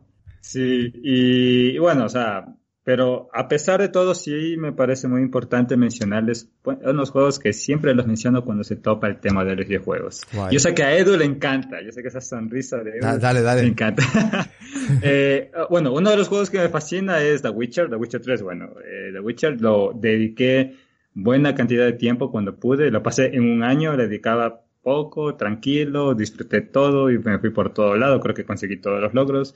A mí me parece un excelente juego por la experiencia que te da, porque un juego al final te da una experiencia. Entonces ese juego me generó ese tipo de experiencia, no me generó frustración, a diferencia de un juegazo también que es Skyrim. Skyrim, por Dios, las misiones secundarias era, ah, me frustraba. Pero The Witcher, por alguna razón, no. Me emocionaba hacer las misiones secundarias. No sentía que era monótono. No sé cómo lo lograron, pero me pareció increíble. Y otro juego que también fue inspiración parte de ello es Hollow Knight. Hollow Knight eh, igual es un juego que representa un gran desafío y, y aparte saber cómo, es- cómo funciona el equipo por detrás, o sea, es, es, es, me motiva, es muy inspirador, es muy motivador, es muy inspirador y el- a nivel artístico es wow, funciona tan bien, lo resuelve de unas maneras increíbles, o sea, lo disfruté un montón. Ya el último DLC, que, que es el sueño de los dioses, ya es demasiado difícil, ya, ya no, ya, ya. Yo, yo dañé una, una palanca mía ca- por el estrés que tuve. El Sí. estudio, el estudio que hizo Hollow Knight, Diego, estaba muy atento a redes sociales y todo, y cuando veían que la gente tenía algún truco para algún boss que en algún punto no te tocara y todo, los hijos putos iban sacando actualizaciones para ponértelo complicado, ¿sabes? Era como decir, que tú te vas a pasar aquí este boss que en esta esquinita que no te da, pues no te preocupes que con la actualización te va a dar, lo vamos a cambiar. Y el trabajo de Hollow Knight es brillante. Es- yo es uno de mis indies preferidos. Muy guapa. Eh, igual, to- totalmente, totalmente. Y de hecho, el otro juego que comencé ayer es Celeste. Y lo tengo como por un año, pero no he podido jugarlo. Y he querido jugarlo bueno, desde hace como un año, y recién lo jugué ayer. Ayer pude jugarlo y he pasado dos episodios y muy bonito, o sea, muy chévere. Me, me encanta, me encanta O- o- Celeste. o- es curioso porque, mm, a ver, no es que vosotros hayáis copiado Celeste, bueno, no tiene nada que ver, ¿vale? Hemos dicho en comparativa un poco mecánicas, pero esto es como, yo qué sé, si cuentas cualquier juego y lo comparas, ¿no? Eh, de hecho, ahora le Assassin's Hill Valhalla, que se dice mucho que tiene mecánicas de The Witcher, ¿no? Y no tiene nada que ver, o sea que por eso le digo. Eh, cuando has jugado a Celeste, eh, quizás has recordado algo de vuestro juego, decir, oh, no sé, un reto parecido vuestro juego, más difícil, menos difícil, más reto, menos reto.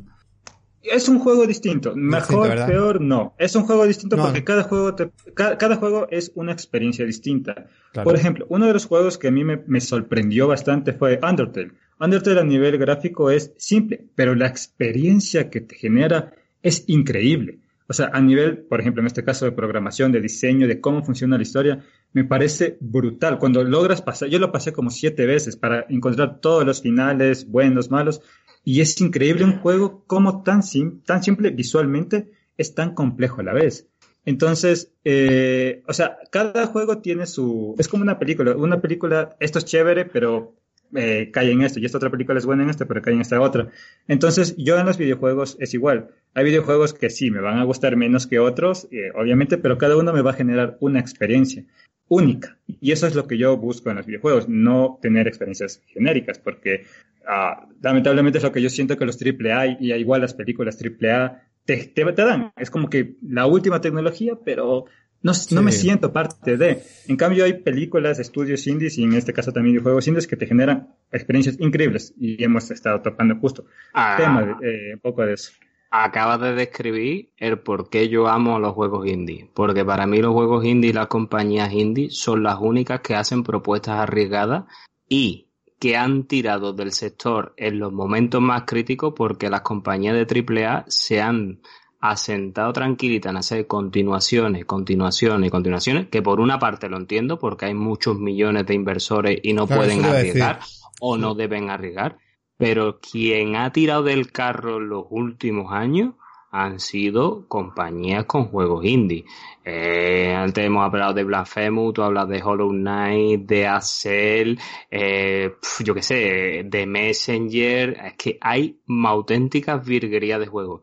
Y tú te planteas esto y dices, bueno, ¿y por qué una compañía, un Ubisoft o un Electronic Pero con la que de dice. millones que Claro, tienen, pero es no por se eso. arriesgan a hacer algo así? Quizás porque, eh, bueno, esto lo pueden responder ellos, pero me parece que muchas veces, incluso en el cine y en cualquier cosa, es como que, como nos falta a lo mejor ese presupuesto, lo mejor que podemos dar es lo que mejor damos es, vamos a contar la mejor historia o vamos a contar lo mejor que podamos, ¿no? Lo, y, da- y dar lo mejor de nosotros. No sé si funciona un poco así lo que se plantea, ¿no? Se mira un poco menos el apartado técnico, que intentáis llegar al límite de lo que más o menos podéis, pero al final lo basáis todo en, en eso, ¿no? En la creatividad, ¿no? ¿Puede ser eso? Sí, sí, o sea, a la final es, es, es arriesgarse, es arriesgarse el camino que tomes, porque si te, si te das cuenta, hay factores genéricos o, o cuestiones estereotipadas que funcionan. O sea, a una persona le va a gustar que al personaje principal le pongas en una circunstancia, tenga un obstáculo, supera este obstáculo, ganó algo durante todo este camino, final bueno. O sea, es, el, es, eh, es la mecánica de, de guion que, por ejemplo, en las películas se manejan,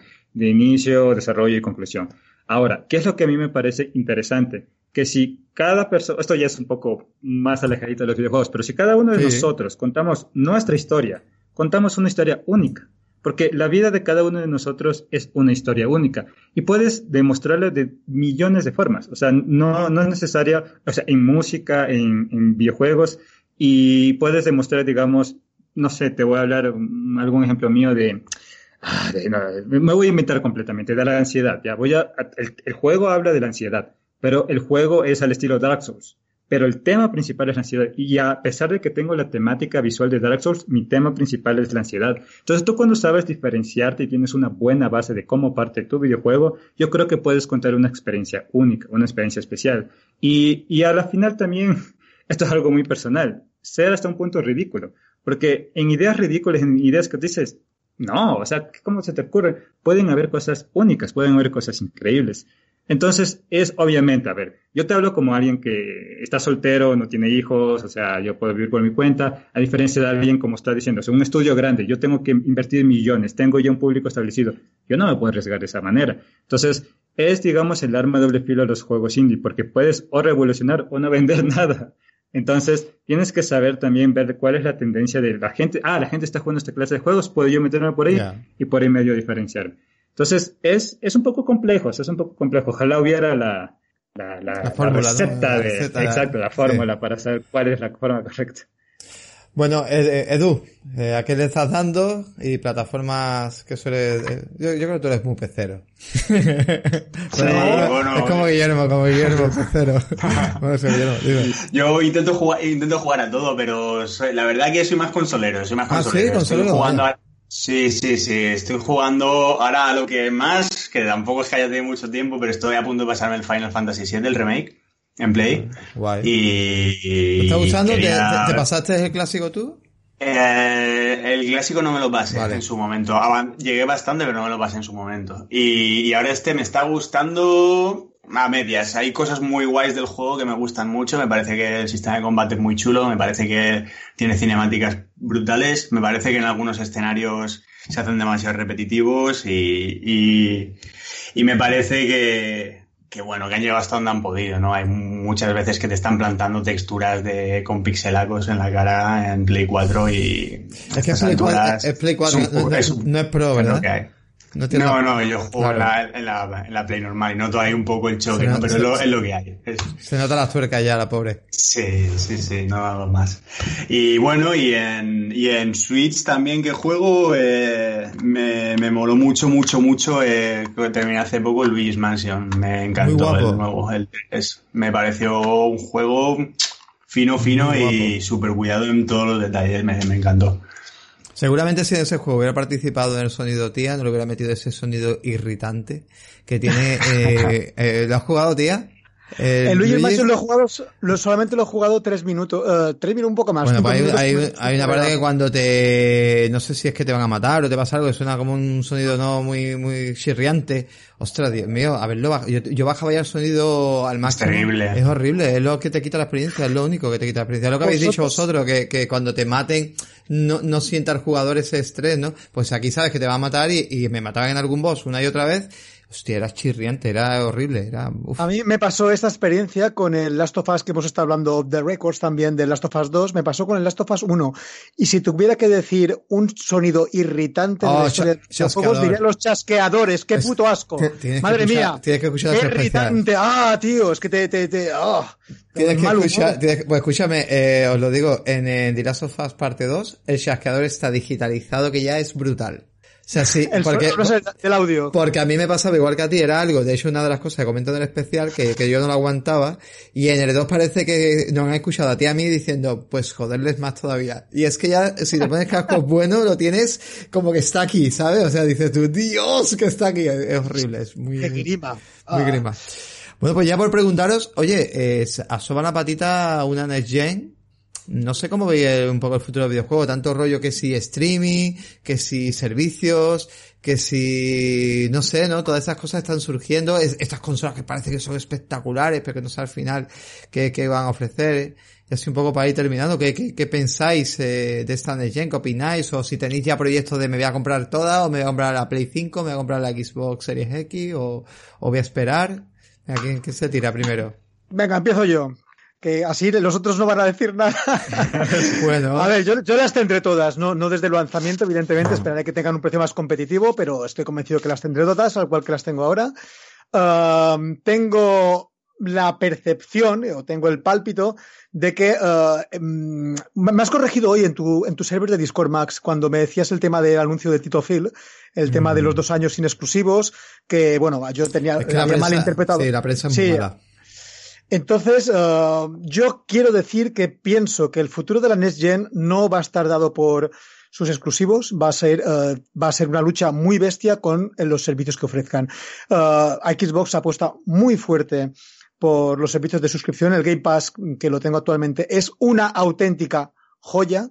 Es mm, un, es un servicio perfecto, digamos. Si incluyera en un futuro el, el cloud, pues ya sería óptimo. Entonces, sin lugar a dudas, que imagino Sí, que Lo han confirmado, el, el Ah, xCloud. lo han confirmado. Claro, eh, a ver, el xCloud entra, eh, o sea, Phil ha tenido unas palabras esta semana muy interesantes. De hecho, hay una entrevista atrás de juego muy buenas a través del canal de YouTube de ellos, totalmente eh, subtitulada en español. Phil ahí chapó porque es que se explaya que da miedo y una de las cosas bueno primero el servicio de xCloud que yo ya lo tengo yo ya lo estoy probando. Eh, de hecho puse un vídeo en, en Twitter en Player Podcast lo podéis ver. A mí me funciona muy bien con el mando Xbox en una tablet una Samsung eh, S5e me funciona increíble. O sea podéis usarlo ya directamente en la beta ya podéis jugar directamente en España se puede jugar ya. Y tienes 100 juegos para probar que te lo digo ya. O sea y funciona increíble. Estuve probando Devil May Cry 5 que no es un juego fácil para jugar en este tipo de plataformas. O sea va por el tema de input lag etcétera. Y funciona bien, es aceptable.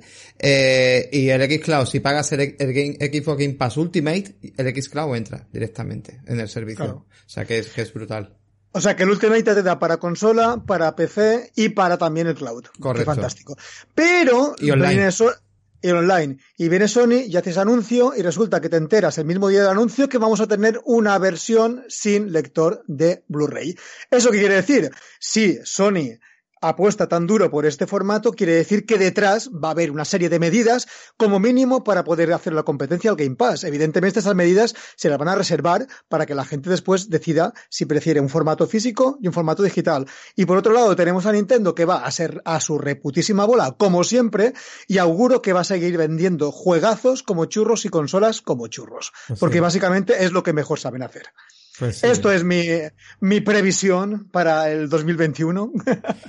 Pues sí, va un poco por ahí. ¿Quién- Por ahí os atrevéis vosotros a comentar un poco qué, qué, qué- lo poquito que habéis escuchado. Eh, no sé, venga Diego, a ver, ¿qué, qué te planteas? Bueno, tú, tú, yo sé que eres pecero, pero no sé si te has enterado un poco de las tecnologías que quieren traer en estas consolas. Eh, hay que tener en cuenta, eh, y perdona que inter- eh, vaya a interrumpir antes de que hable, eh, estas consolas, bueno, yo siempre he dicho que las consolas son las que un poco eh, llevan el ritmo del PC, o sea, en el aspecto de que parece que no dejan crecer tranquilamente al PC. O sea, si, si el videojuego sale en consola y sale en PC, van a intentar que el PC mm, no tenga, digamos, el superjuego de la muerte, sino que, se adapte un poco para que no haya tanto salto. Porque si quisieran hacer un- eh, los juegos tipo Crisis de la época, todos los juegos serían tipo Crisis de la época, si, si quisieran. Entonces, como que, lastran un poco a veces al PC. Con estas nuevas consolas que quieren sacar al mercado, parece que, que incluso en hardware, a nivel de hardware me refiero por el tema de los SSD estos trucados que van a sacar y este tipo de compresión de, datos, etcétera. No sé si os he informado un poco. Eh, parece que, hombre, el PC, que tenga una buena máquina, va a poder disfrutar de, de juegos muy, muy interesantes. Eh, no sé qué me quieres comentar tú así, qué, qué vas a apostar y qué quieres hacer. Yo, bueno, yo, yo veo como había comentado Sebas, o sea, yo no soy, yo soy un juego en PC, pero no es que soy defensor de los juegos de PC. A mí me encantan también jugar en consolas. De hecho, tengo un PlayStation, pero ah, no lo juego por, por más, más, más, más por motivos por tiempo, de tiempo. Pero en realidad, con esta, con las nuevas tecnologías que estaban saliendo, he estado yo casi un cero a la izquierda. Yo me enteré una semana antes de que a lo que iba a salir el Play 5. O sea, ni siquiera sabía que iba a salir el Play 5. Entonces, he estado completamente desconectado en Claro, ese normal. Así que, así que bueno, como lo como comenta Sebas, Sebas veo que en cambio ha estado muy atento de todas las nuevas tendencias, nuevas tecnologías, pero personalmente, ah, sí, o sea, yo sé que van a aparecer nuevas, nuevos motores más potentes, tanto a nivel de computadora como PlayStation, más optimizados, más calidad, pero yo creo que no se debe perder de vista y, y es lo que yo estoy sintiendo de que el público hoy en día en este mundo digital está muy saturado. O sea, los juegos AAA siento que está llegando ese tope de, de golpe de ya estar saturados. Entonces llega a punto lo que le pasó a Call of Duty. O sea, eh, Titanfall fue famoso, ah, hagámoslo así, ah, eh, Battle Roy- Royale, hagámoslo así. Entonces empiezas a perder un poco el norte, empiezas a perder un poco el rumbo e inviertes en una tecnología increíble que tiene resultados increíbles, pero tu producto no te genera, como habíamos comentado, esa experiencia como jugador, decir, qué buen juego, me gustó, sea de, de muertes, de, de, de Dios, o sea, de lo que sea, pero disfruté el juego. Y yo creo que eh, yo, yo, yo lo veo más por esa tendencia. Entonces, una consola puede caer, por eso tienen millones y todo, pero una consola puede caer por eso y puede aparecer otra consola exclusiva, no te lo sabría decir, con un tipo de experiencia de juegos exclusivos, no lo sé, puede ser incluso realidad aumentada, realidad virtual, pueden eh, incursionar de alguna otra forma, en donde te generan otro tipo de experiencia novedosa, que le das la importancia al, al jugador, y, y van y salen. Entonces, uh, yo por eso tampoco estoy tan interesado en esta, esa, o sea, tan informado, sí. interesado en este tema de las nuevas tecnologías, porque sé que son cosas increíbles. O sea, que, o sea, ¿crees que no tengo ganas de jugar The Last of Us 2 o los juegos exclusivos de PlayStation? Yo me muero, o sea, me muero por querer probarlos. Pero, eh, o sea, yo, yo, creo que esta, esta base justo de la esencia de los videojuegos no se debe perder. Pero bueno, como te digo, no te puedo dar una mejor respuesta. Ya, no, no te preocupes. Una, una, una, de las cosas que se decía en, este, en esta charla que dijo Phil era que comentó él que eh, pensaba que los juegos exclusivos, exclusivos de juego exclusivo y hardware exclusivo, como que separaba comunidades. O sea, que realmente separaba jugadores. Que, que creaba como esa guerra absurda. Eh, a ver, no que aquí Microsoft haya inventado santo grial ni nada, porque Microsoft lo que viene a buscar un negocio y punto. ¿Vale? De, de, su propio negocio. Pero ¿no pensáis que a lo mejor está un poco anticuado? Que esto lo comentamos nosotros en muchos podcasts. Esa tendencia de Sony, ¿no? De, un, un, un PlayStation Now en la calle, de, por ejemplo, que ya ha entrado en PC, de poder, por ejemplo, jugadores como tú, que no te interesa una consola por lo que sea, irrespetable, de dejarte jugar a ese Last of Us parte 2 directamente en PC Now, no pasaría nada. O igual que The Stranding ha llegado a PC, o Horizon Zero Dawn llegará en agosto a PC, ¿no crees tú que sería más, más positivo? Eh, ¿Llegaría más, más jugadores y sería más positivo? Uh, depende de muchas cosas. Algo que he visto, y es algo malo de los juegos que llegan a PC, por ejemplo, los juegos exclusivos de Play, es que dañan la experiencia. Dañan la experiencia porque cuando tú tienes en PC es más fácil modificarlo. Y muchos juegos se dañan, o sea, se dañan. A diferencia de tener un juego bien pulido como Bloodborne, que es exclusivo para, para PlayStation, y si lo comparas con Dark Souls, que también son buenos, pero uh, es como que Bloodborne lo veo como una joya ahí limpia, así, intocable, es como que un juego ahí, uff, y, y, y, Dark Souls es como con, con tantos modos, tanta cosa, pierde esa esencia inicial de la cual partió. Entonces, eso es, eso es, lo, eso es lo negativo si es que hablamos de que vale. algunos juegos vayan a PC.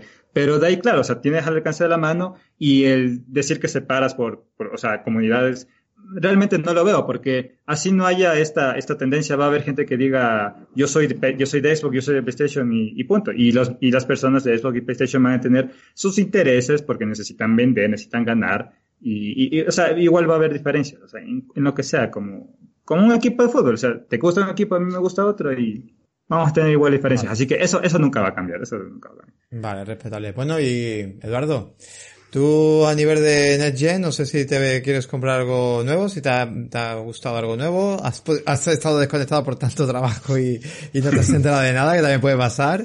¿O, ¿O, qué? Sí, no, bueno, yo como tengo quizás un perfil más técnico, eh, pues eh, me han sorprendido ciertas cosas que, que, que, entran en juego con esta nueva generación. Yo, bueno, siempre, siempre he sido de Sony, pero por una cuestión de, de que ese tipo de juegos, los que iban sacando, eh, eran los que más encajaban con mi perfil. Yo soy bastante japo en el sentido de, de, los, de los juegos que me gustan, ¿no?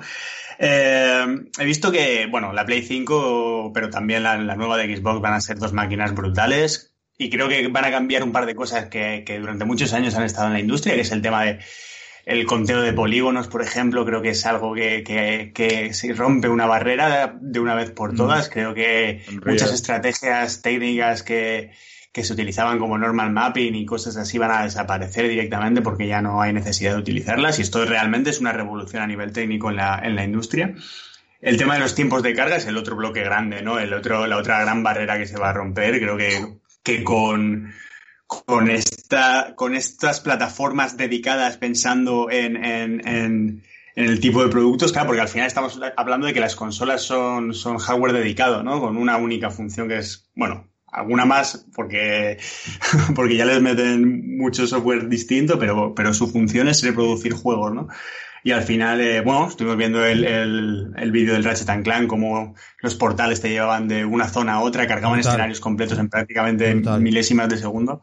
Eso es el inicio de, de, de, de, un mundo de ideas y de que, va, que van a poner sobre la mesa enseguida los grandes estudios. Va a ser, va a ser muy, muy divertido de ver. Yo tengo colegas peceros de todavía diciendo que este, que se pasan a las consolas porque creen que este año, sea, creen que en esta generación va a haber realmente un salto y bueno, yo con mucha ilusión y con ganas de verlo y probarlo.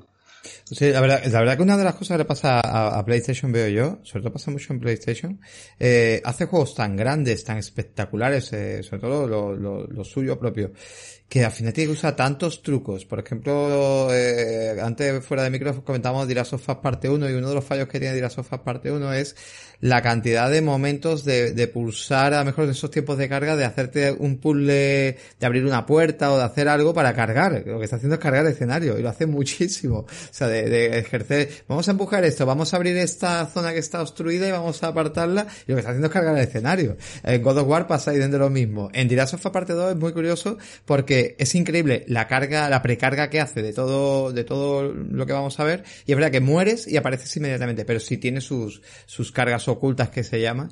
Y hombre, esto es cierto que viendo Russian Clan, como tú comentas, ostras, la Next Gen, mm, yo me imagino un juego propio de Sony, por decir, y un mundo abierto, y, y hacer esto de, imagínate, ¿no? De punto de control y hacer, y aparecer en los sitios inmediatamente. O sea, tiene que ser una auténtica pasada. O sea, la verdad que, que sería interesante y, y, como tú bien dices, pues sería un avance. Pues gente, lo vamos a ir dejando aquí. Oye, ha, sido un placer teneros, teneros aquí. Eh, que la gente se pase, ¿no? Por, por, por Steam para comprar Elliot. Que, y por cierto, ay, se me olvidaba, se olvidaba. Que tenemos una clave que nos habéis cedido y vamos a, vamos a regalar.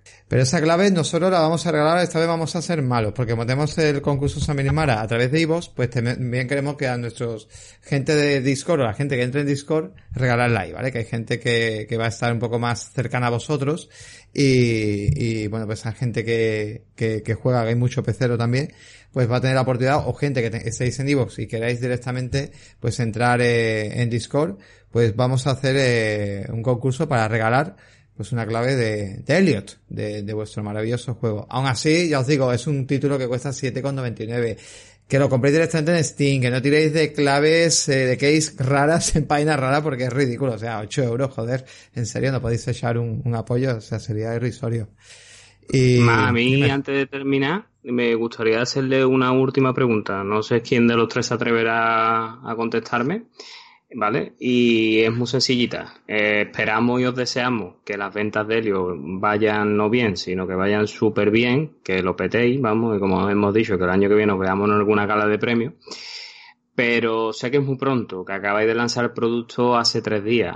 Eh, y yo sé que aquí seguramente tenéis ya en la mente otro proyecto. Eh, ¿Me equivoco? ¿Es correcto? ¿Estáis ya pensando en otro, en otro videojuego que podáis traer dentro de poco tiempo? Esperemos. Y también, por supuesto, antes de, despe antes de despediros, eh, que veis vuestras redes sociales, vuestro sí. Instagram, vuestro Twitter, vuestra página, que lo deis todo. ¿Proyectos? Pues, pues sí, sobre los proyectos, ahora mismo eh, nuevos juegos mmm, por, tal cual no, realmente. Estamos eh, bastante enfocados en, en, en sacar los eh, ports con, con ports de Elliot. Nos gustaría sacarlo en todas las plataformas posibles y quizás una adaptación a móviles porque ya sería más una adaptación, sería quizás un juego que implica algo de rediseño y como una nueva versión de Elliot quizás sería. Y, es esto lo que, lo que tenemos ahora mismo en la cabeza, la verdad. Y, ojalá, ojalá podamos hacerlo y, vaya todo guay. Y redes sociales y demás, pues nada, muy sencillo. En la página web es www.eliotgame.com y en redes sociales, en Twitter y en Facebook y en Instagram somos eh, Elliot de Momba, T-H-E Momba. Eh, y así nos podéis encontrar. Lo dejaremos en la descripción de, del programa para que todo el mundo pueda, pueda visitar aquí a, lo, a, los compis, conjunto con el canal también de Diabolin Game. para que de caña. Pues nada, gente, eh, esto se va acabando. Muchísimas gracias por estar aquí, de verdad. Eh, ha sido muy interesante y disfrutar de, de este, de, bueno, pues de, de, esta creación vuestra, ¿no? De este proyecto tan, tan hermoso y tan bonito. Y os deseamos un montón de suerte y, y que vendáis un montón. Muchas gracias. Gracias a vosotros. Muchísimas gracias. Chao.